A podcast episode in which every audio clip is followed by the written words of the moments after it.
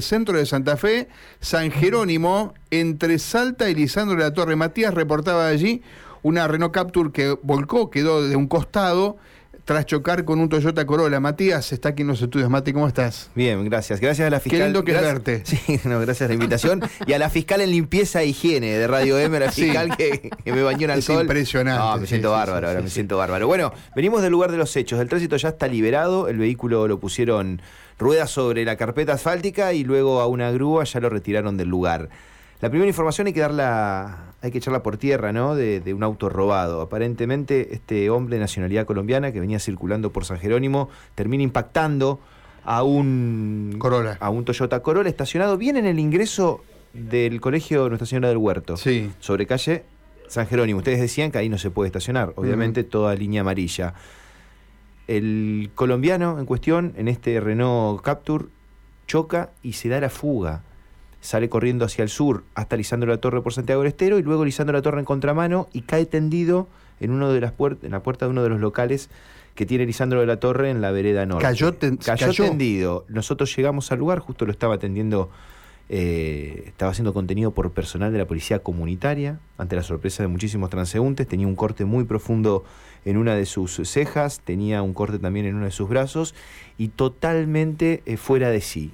No sabemos si estaba bajo los efectos del alcohol, si estaba asustado, no, no entendíamos la situación, a los policías le costaba sacarle datos concretos a esta persona, que estaba vestida de pantalón corto, unas zapatillas deportivas, una remera de Golden State Warrior, una remera de, de- de NBA, con anillos y cadenas de oro, fue lo que nos llamó la atención, y con una tonada colombiana. Lo que constata la policía y nos dice a nosotros es que el auto no tenía pedido de secuestro, hay que echar por tierra lo que el auto era robado, y que el vehículo, el hombre presentó documentación del vehículo a nombre de su mujer, y lo único que pudieron sacarle en esta verborragia poco entendible de este Sí. colombiano es que se había peleado con su mujer, estaba desorientado, estaba asustado, el auto no, se- no sabía si tenía el seguro, se había vencido. Una situación. Sí.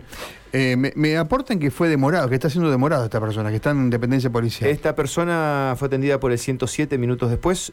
Subió a la ambulancia y lo llevaron directo al hospital Cuyen. Si está demorado, está demorado con En personal Cuyen. del Cuyen, el destacamento 11 del hospital Claro. José María Cuyen. Bueno, eh, digámoslo de paso, no tiene nada que ver con el accidente, pero la gente estaciona mal a la derecha Sí. en ese lugar de San Jerónimo. Es habitual, ¿no? Esto ocurre siempre. ¿Y sabes qué pasa también? Que lo habrás visto cada vez que haces móvil, Mati, estacionan muy cerca de, o sea, por San Jerónimo, muy cerca de, Lisa- de Calle Salta, cuando tiene que doblar o hacer alguna maniobra para girar algún colectivo, siempre los Claro. bocinazos, porque es un lugar no Sí, permitido no para doblan, estacionar. no- no hay radio de No giro. puede doblar, Sí, ¿no? y- Exactamente. Y a ver, los que estacionan mal los eh, espantan los eh, zorros inspectores de tránsito con un silbato. ¿Qué hacen? Salen, pegan la vuelta. Cuando el zorro siguió cambiando, se vuelven a estacionar. Sí. Es una tendencia. Claro. Bueno, en este Sí, caso, sí. era el único vehículo estacionado con balizas.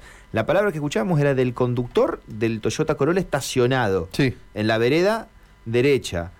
Que escuchó el impacto de atrás y como, bueno, escucharon el relato. Lo único que escuché Sí, fue el impacto sí. y el hombre saliendo corriendo. Yo lo quiero Sí. matar, decía, lo quiero Claro. matar, pero no lo encontró. Bueno, eh, en definitiva, una situación extraña Mm. que seguramente en las próximas horas va a tener más claridad. La policía nos dice que el auto no es robado, Correcto. no tiene pedido de secuestro y que este hombre mostró, argumentó papeles que el auto estaría a nombre de su mujer, Su esposa, su pareja. No es sobre este tema, pero ya que está Matías y varias veces hemos charlado con él de este tema, nos hacen otra consulta. Dice, hace tres días que voy a la tablada para renovar el carné de conducir. ¿Mm?